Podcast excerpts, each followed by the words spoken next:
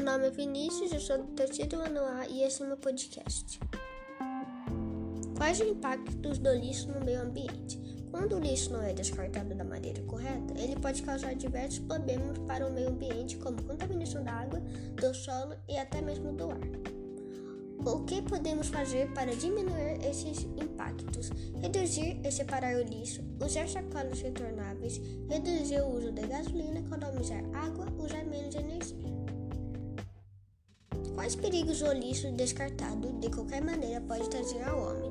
Pode trazer doenças, entupimento de bueiros, causando inundações atrás, atrair bichos que são transmissores de doenças como os ratos.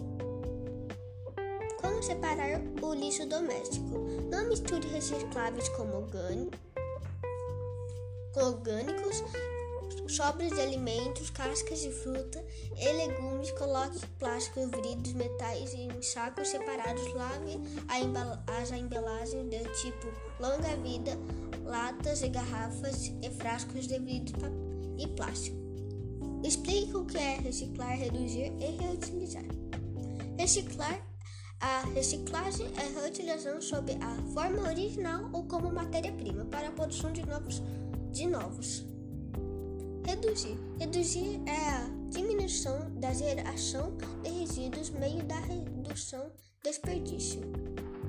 Reutilizar. Quando um produto é reutilizado, este é reaproveitado na mesma função ou em diversas outras possibilidades de uso.